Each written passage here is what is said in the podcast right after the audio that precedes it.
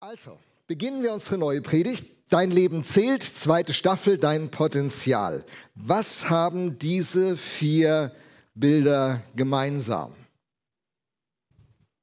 Ein Baby, eine Katze, ein Haus, das gerade im Rohbau steht und ein alter Mensch. Was haben diese vier Bilder gemeinsam? Überlegt mal kurz. Alle vier Situationen, die hier gezeigt werden, sind herausgefordert zu wachsen. Das Baby muss wachsen, Dahlia muss wachsen. Vor ihr liegt ein ganz schöner Weg. Die Katze, wenn sie so süß und klein ist, muss wachsen, zu einer ausgewachsenen Katze äh, werden. Das Haus sollte noch wachsen, damit es bewohnbar wird. Und auch der alte Mensch sollte nicht stehen bleiben, sondern er sollte Entwicklung in seinem Leben weiter forcieren, egal wie alt er ist. Wir sind von unserer Identität her dazu geschaffen, dass wir uns entwickeln, dass wir wachsen, dass wir nicht stehen bleiben. Das ist unsere Berufung und Bestimmung, die wir als Menschen, aber auch in der ganzen Natur vorfinden. Nicht jeder mag das. Zum Beispiel hier, Oscar. Oscar von der Blechtrommel. Wer hat die Blechtrommel von euch gesehen oder das Buch gelesen? Ein paar Leute haben das gelesen. Das ist äh, von Günter Grass. Er hat ja später den Literaturnobelpreis gewonnen. Das war eines seiner ganz großen ersten Werke, mit denen er bekannt wurde. Und da ist der Oscar, der als kleiner Junge beschließt, ich will nicht mehr wachsen. Ich habe keine Lust. Ich will Kind bleiben. Ich will nicht in diese Erwachsenenwelt vordringen. Und dann nimmt er das Leben aus dieser Kindperspektive wahr. Das ist nicht gut und geht auch nicht gut aus für Oskar. Wenn ein Mensch sagt, ich will nicht wachsen, dann ist das unnatürlich. Dass sich, dass sich unser Leben entwickelt, dass wir uns erneuern, dass wir vorankommen, das ist das Normale. Und wenn ein alter Mensch auch sagt, ich will nicht mehr, ich habe genug vom Leben gesehen, dann ist es verkehrt dann beginnt er in seinem Inneren mit seinem langsamen Aus, äh, äh, Ausscheiden aus dem Leben sozusagen. Er sollte das nicht machen. Für jeden von uns gibt es Wachstumsmöglichkeiten. Wachstum ist normal. Unser Blut bildet zum Beispiel zwei Millionen neue Blutzellen pro Sekunde. Zwei Millionen äh, neue Blutzellen. Ich glaube, die Haut erneuert sich alle 27 Tage. Und Wachstum ist nicht nur im natürlichen Leben das Normale, sondern auch im geistlichen Leben. Wenn man sich mit Christsein beschäftigt, wird man ganz schnell auf diesen Punkt stoßen, dass ein Christ nur dann gesund als Christ lebt, wenn er geistlich wächst, wenn er geistlich vorangeht. Wer stehen bleibt, der hat letztlich Rückschritt in seinem Leben. Stillstand ist Rückschritt. Wer nicht wächst, der welkt. Wie ist es bei dir? Bist du am Wachsen? Blühst du demnächst? Oder bist du am Verwelken? Hast schon bessere Tage gesehen? Ging dir geistlich schon mal besser? War dein, dein Herz war schon mal in einer besseren Verfassung? Deine Seele war schon mal besser drauf? Wächst du oder welkst du? Der Begriff des geistlichen Wachstums finden wir 22 Mal im Neuen Testament als Verheißung, als Aufforderung und auch als ein Prozess. Wenn die Bibel über geistliches Wachstum redet, redet sie über eine qualitative Entwicklung und über eine quantitative Entwicklung. So ein Apfelbaum, der hat ja zunächst mal eine quantitative Entwicklung. Er wächst von der, von der kleinen Pflanze zu einem großen Baum. Aber die Frage ist noch nicht beantwortet, ob die Äpfel, die an ihm wachsen werden, ob das gute Äpfel sind oder ob das eher mittlere oder sogar schlechte Äpfel sind. Und so redet die Bibel auch von guten Früchten und von nicht guten Früchten, von schlechten Früchten. Und an den Früchten können wir erkennen, wie es mit uns innerlich bestellt ist, wie unser geistliches Wachstum aussieht. Meine Frage ist, willst du geistlich wachsen? Willst du in diesen Prozess einsteigen? Dann ist diese Predigt für dich. Sie schließt an an die letzte Predigt und führt jetzt ein Stück tiefer. Wenn wir über Wachstum nachdenken, denken wir über Prozesse nach wie diese kleine, dieses kleine Schaubild es verdeutlicht, wir denken über Prozesse nach. Und der Bibeltext, den ich mit euch heute Morgen anschauen will, der steht im Markus-Evangelium, Kapitel 4, Abvers 26. Und da heißt es, mit dem Reich Gottes, so erklärte Jesus weiter, ist es wie mit einem Bauern, der die Saat auf seinen Acker ausgestreut hat. Er legt sich schlafen, er steht wieder auf. Ein Tag folgt dem anderen. Und die Saat geht auf und wächst. Wie? Das weiß er selbst nicht. Ganz von selbst bringt die Erde Frucht hervor, zuerst die Halme, dann die Ähren und schließlich das ausgereifte Korn in den Ähren. Sobald die Frucht reif ist, lässt er das Getreide schneiden, die Zeit der Ernte ist da. Was Gott in unserem Leben also bewirkt, ist, dass er in diesem Vergleich Saat in unser Leben bringt und wir alles, was wir von Gott bekommen, in Saatgutgröße bekommen. Darüber haben wir letzte Woche schon gesprochen. Und dieses Saatgut kommt in unser Leben und die Frage ist, ob dieses Saatgut aufgeht. Das Saatgut hat ein enormes Potenzial und äh, fordert uns heraus, es in eine Entwicklung zu bringen. Dass die Dinge in Saatgutgröße zu uns kommen, hat immer eine Konsequenz, nämlich dass, dass ähm, dieser Mechanismus, der manchmal in unserem Leben als Christen so da ist, dass Dinge so irgendwie automatisch laufen, dass das nicht funktioniert. Also man spricht ein Gebet und wünscht sich direkt die er Erhörung. Und dann, dann gibt es diese Erhörung nicht. Man fragt sich, was habe ich falsch gemacht? Was ist los? Warum erhört Gott das Gebet nicht? Und dieser Punkt von, ich bringe eine Aussaat in den Boden und jetzt findet eine Entwicklung statt, bis es reif wird. Das sind Prozesse und diese Prozesse irritieren uns, die wir mit Gott versuchen zu leben, immer wieder neu. Das Zweite, das Zweite was da auch deutlich wird, ist, so ein Bauer, der das Saatgut ausbringt, der investiert eine Mühe in das, was er tut. Er bearbeitet ja den Boden, er bereitet den Boden vor, er findet den richtigen Zeitpunkt, wann die Aussaat kommt. Er schaut, dass die richtigen Nährstoffe zur Verfügung stehen. Der Bauer investiert Mühe. Und es gibt Leute, die in Christsein propagieren, die sagen, weißt du, wenn Gott in deinem Leben wirkt, dann musst du dich nicht anstrengen, dann macht er das einfach. Das ist richtig und falsch zugleich. Richtig ist, dass das Saatgut in seinem Potenzial sich entfaltet ohne das Zutun von uns dieses Wunder des Wachstums, über das wir letzte Woche sprachen, das findet statt. Warum das so ist? Keine Ahnung. Kaum einer kann das erklären. Jetzt kann man es schon mal physisch und chemisch ein bisschen erklären. Aber dass das tatsächlich passiert, dass so ein Saatgut aufgeht und sich so entwickelt, ist und bleibt ein Wunder. Das aber nicht die Mühe des, des Menschen, des Bauern aussetzt sondern es kommt zusammen. So fragen mich Leute, muss ich als Christ viel investieren, dass ich im Glauben vorankomme? Sage ich ja. Ähm, Habe ich wirklich entscheidenden Einfluss, dass mein Glaube vorankommt? Irgendwie ja und nein. Denn dieses Saatgut bringt das eigentliche Potenzial und trotzdem ist mein Teil wichtig. Das sind Leute, die haben dieses Saatgut in ihrem Leben und es entwickelt sich doch nicht. Und dann gibt es Leute, die, ähm, die investieren Mühe in dieses Saatgut und dann beginnt es zu blühen. So haben wir also mit einem Wunder und mit einer Mühe zu tun. Mich, mir hilft dieser Gedanke in zwei Punkten. Erstens, es nimmt mir alle Machbarkeitsfantasien. Also Leute, die mich fragen, Lothar, sechste Gemeindeerneuerung jetzt hier in Mannheim, wie machst du es? Meine beliebte Antwort, ich kann es nicht machen ich bin da, ich investiere Mühe, äh, ich habe Hoffnungen, manchmal habe ich auch Kämpfe, ist so komplett wie das Normale im Leben. So bin, ich, so bin ich da drin, ich engagiere mich, aber ich kann es nicht machen. Und es nimmt mir allen, zweitens, allen geistlichen Druck. Das ist so wichtig. Ich habe so viele Christen erlebt, die, die es ernst meinen und die dann total unter Druck geraten und die sagen, boah, da musst du stille Zeit machen und du musst beten und du musst dich in einer Kleingruppe engagieren und da musst du noch mitmachen und da musst du Geld geben und da musst du sonntags da sein. Mir ist das alles zu viel. Hey, mir auch. Aber wenn ich das muss, da ist mir das alles zu viel. Das ist ein Druck, wenn man denkt, ich muss es machen. Leute, wir können es nicht machen. Das, wovon wir träumen, wir, wir können es nicht machen. Was wir machen können, ist den Rahmen setzen, die Voraussetzungen schaffen und dann gucken wir zusammen zu, mal gucken, was hier in Mannheim passiert. Und wenn wir in diese Richtung investieren, sind vier Prozessstufen wichtig zu denken. Und über die möchte ich heute Morgen jetzt einen Moment sprechen. Vier Prozessstufen, wie dieses geistliche Wachstum passiert. Und übrigens, wenn du, wenn du mit Gott nicht, nichts am Hut hast, dann ist trotzdem jetzt ein großer Nutzen für dich in dieser Predigt, weil, weil die Dinge, die ich jetzt erkläre, die gelten generell fürs Leben. Das liegt daran, dass Gott der ist, der überhaupt die Idee vom Leben hatte, der das Leben designt hat.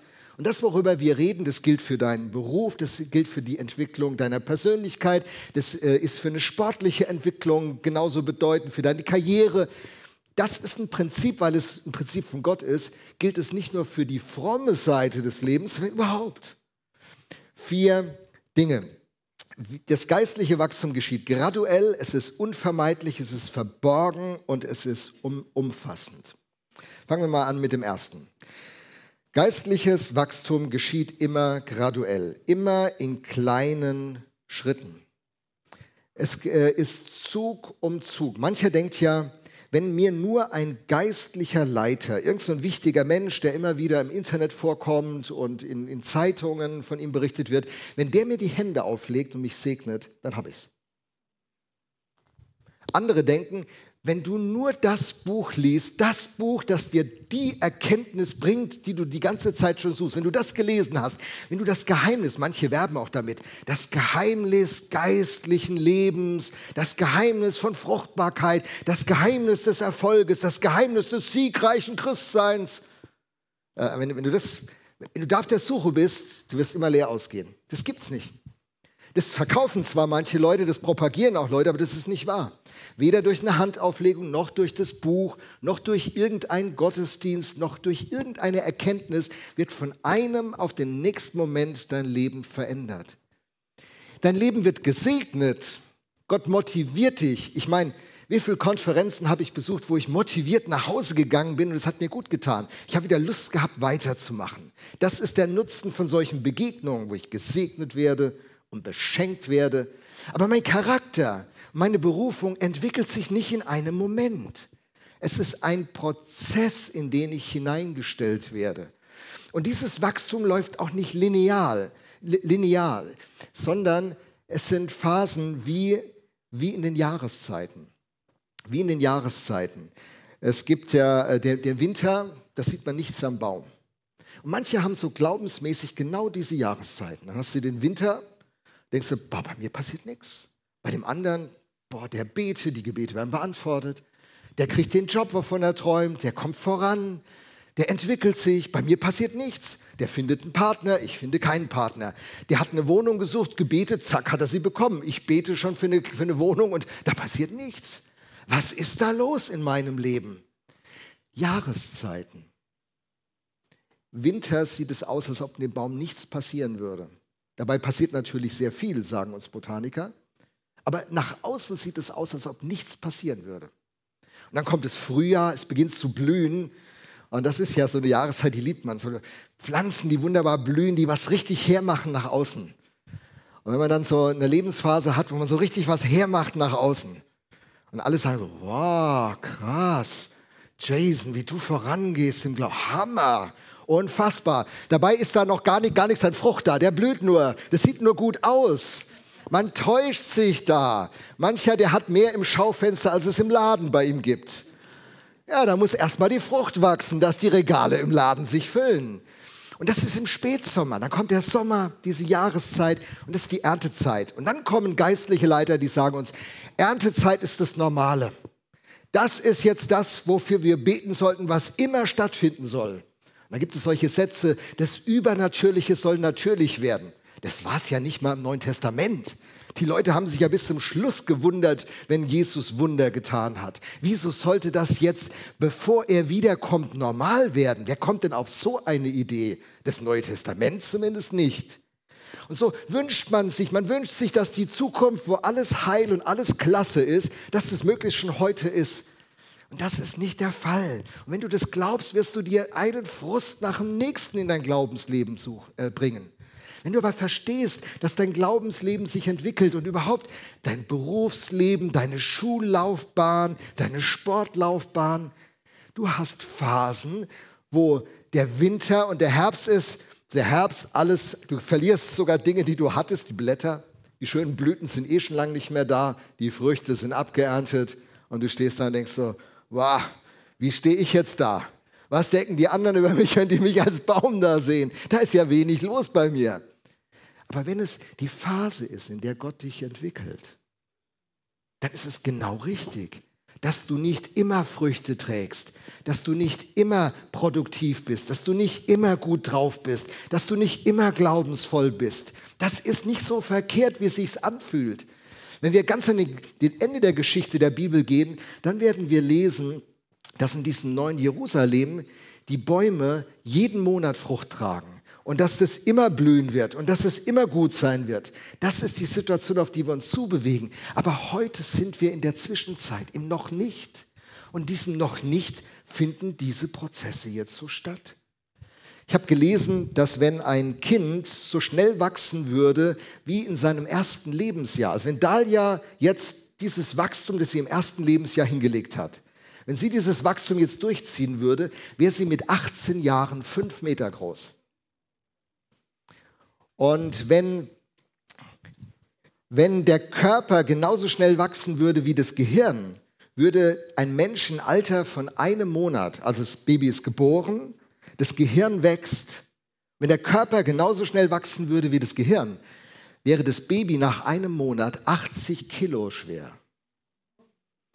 Wachstum geschieht nicht linear. Wachstum läuft in Zyklen, in Jahreszeiten. Und das bedeutet, dass wir Geduld brauchen. Wir sind in unserer Geduld herausgefordert. Und mit allen Christen in allen Generationen sind wir mit in einer Anfechtung verbunden. Dass Gott unsichtbar ist, dass Gott sich nicht in den Griff nehmen lässt, dass du Gott nicht in der Kiste hast und immer 100% alles über ihn weißt, ist eine Anfechtung vor allen Dingen in Krisenzeiten. Und dann könntest du an Gott verzweifeln. Aber es ist das Wesen von Gott, dass du ihn nicht in den Griff bekommen kannst. Und es ist das Wesen von geistliches Wachstum. Von Bauer heißt es, er hat das Saatgut in den Boden getan, er geht nach Hause, er schläft, er steht wieder auf, hat der Text uns gesagt. Und die Saat geht auf, er weiß selbst nicht warum. Und so ist es in unserem Glaubensleben. Du, du setzt dich Gott aus, Du nimmst dieses Saatgut auf, es ist Gottes Wort. Du hast es am richtigen Platz in deinem Herzen, du verortest dich am richtigen Platz in seiner Kirche. Du ernährst es gut.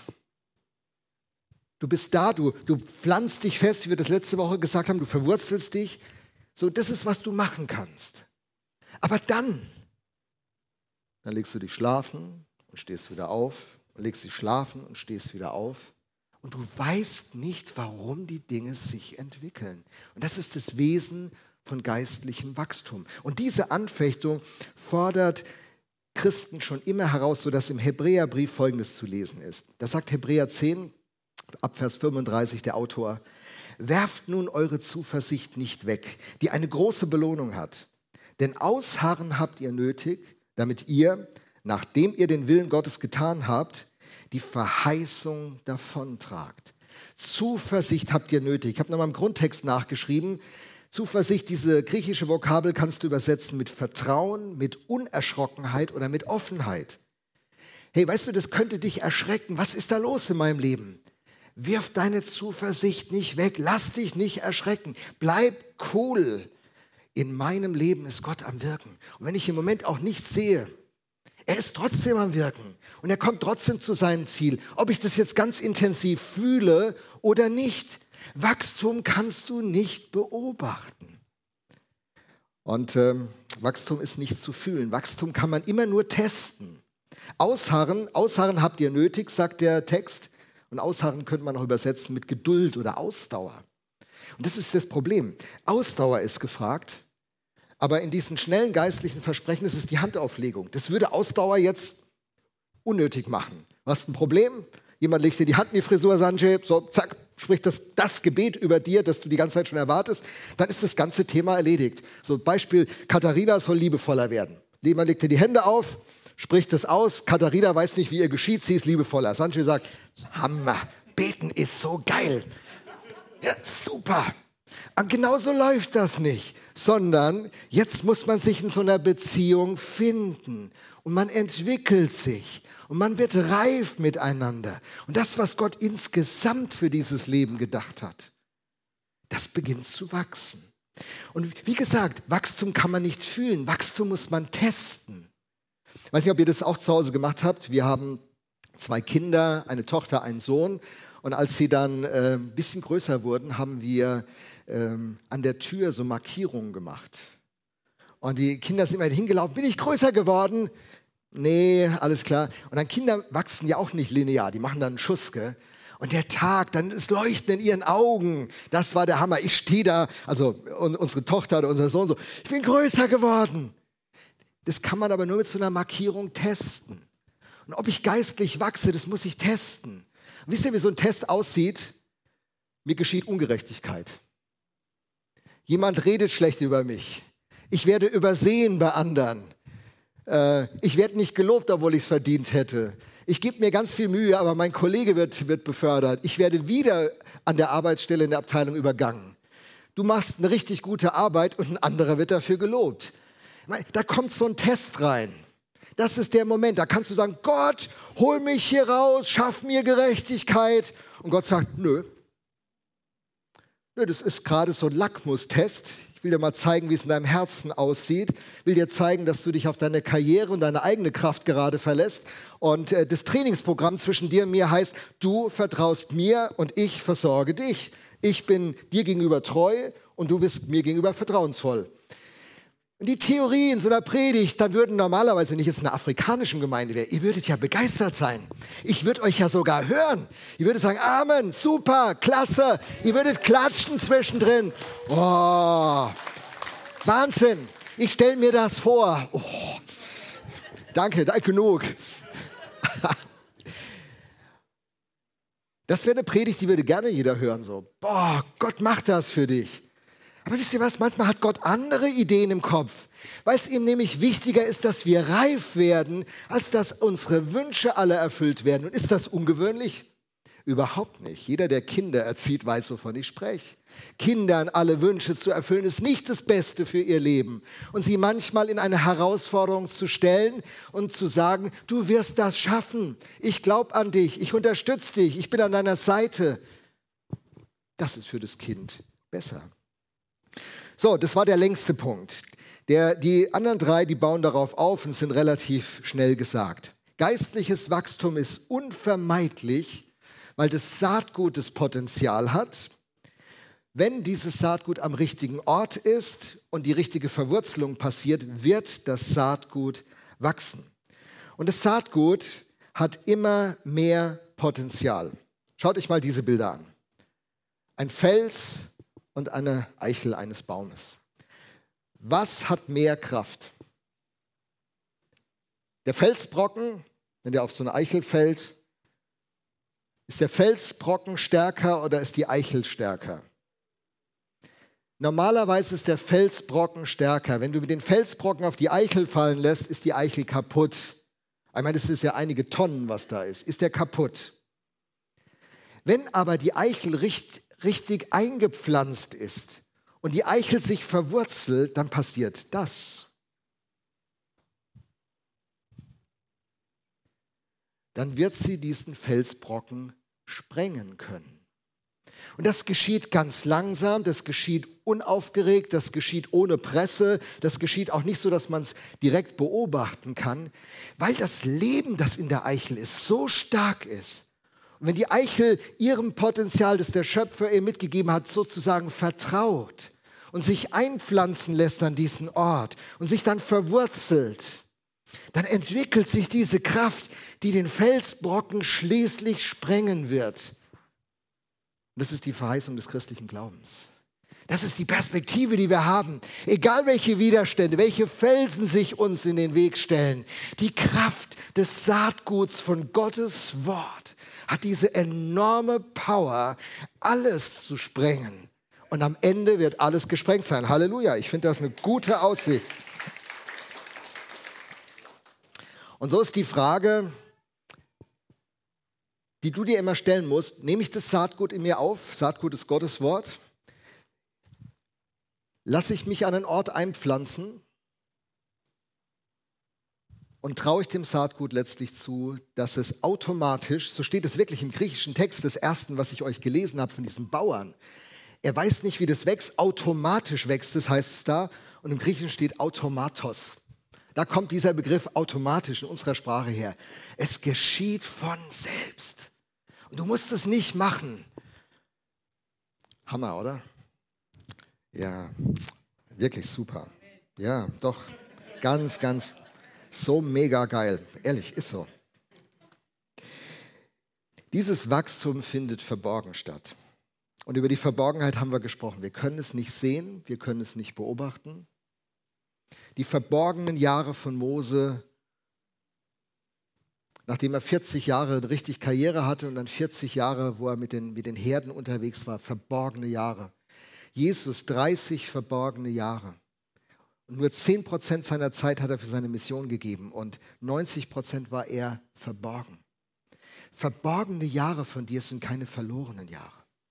Verborgene Jahre sind keine verlorenen Jahre. Gott kann handeln in den verborgenen Jahren. Und von einem Haushalter wird nur erwartet, dass er treu ist. Und schließlich, dieses Wachstum wird umfassend sein. Es geht bei der Pflanze nicht nur darum, dass die Blätter wachsen, der Stamm, die Frucht, sondern alles wächst. Wenn Gott in unserem Leben beginnt zu handeln, dann will er nicht nur uns als Christen geistlich entwickeln, sondern wenn du mit Gott unterwegs bist und seine Werte und sein Wort dich beginnen zu prägen, dann wirst du ein besserer Ehemann, bessere Ehefrau, du wirst ein besserer, besseres Kind sein, besserer Arbeitskollege, ein besseres Vereinsmitglied, ein besserer Nachbar. Dein Leben wird sich insgesamt verändern. In der Bibel steht drin, dass wenn der Geist Gottes in unserem Leben wirkt, dass da eine Frucht wächst. Und manche sagen, die Früchte des Geistes, das steht da übrigens nicht im Grundtext, das steht im Singular, die Frucht des Geistes. Es ist eine Frucht. Und du kannst unterscheiden, ob der Geist Gottes diese Frucht bewirkt oder ob das ein menschliches Bemühen ist. Es gibt ja Menschen, die sind sehr geduldig, ich gehöre nicht zu ihnen dazu, gebe ich ehrlich zu, ich muss ganz schön mit meiner Ungeduld immer wieder kämpfen. Und dann gibt es Menschen, die sind super geduldig, aber nicht sehr liebevoll oder sehr sanftmütig oder zurückhaltend. Wenn ein Mensch unter den Einfluss des Geistes Gottes kommt, dann entwickelt sich nicht nur ein Aspekt der Frucht. Es ist wie eine Orange mit vielen Schnitzen, sondern die ganze Frucht entwickelt sich. Liebe, Freude, Geduld, Treue, Sanftmut, die ganze Frucht entwickelt sich. Und wenn Gott uns entwickelt, dann entwickelt er uns als ganze Menschen. Dann werden wir nicht nur bessere VMler, sondern wirst du ein besserer Nachbar. Und manche, bei manchen ist es so, die haben einen Arm richtig entwickelt, so ein Riesen wie Popeye, so ein Riesenarm. Und das andere ist so richtig schlaff, so ein schlaffes Ärmchen ohne Muskeln. Und das sind Leute, die diese Welt total nerven. Typen, die Bibelsprüche wie vom Tonband haben, die allen sagen können, was sie falsch machen, die biblisch so bewandert sind, aber kein Stück liebevoll.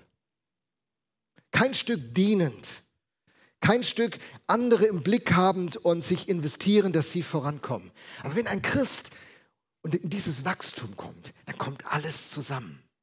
Dann entwickelt er sich als jemand, der sich in der Bibel gut auskennt, als jemand, der gerne und gut beten kann, als jemand, der mit seinen Nachbarn ein richtig tolles Grillfest feiern kann, als jemand, der seinen Verwandten beim Bau hilft, als jemand, der armen Leuten Geld spendet, als jemand, der in diesem Leben einer ist, der einen guten Ruf hat und dessen ganzes Leben sich entwickelt.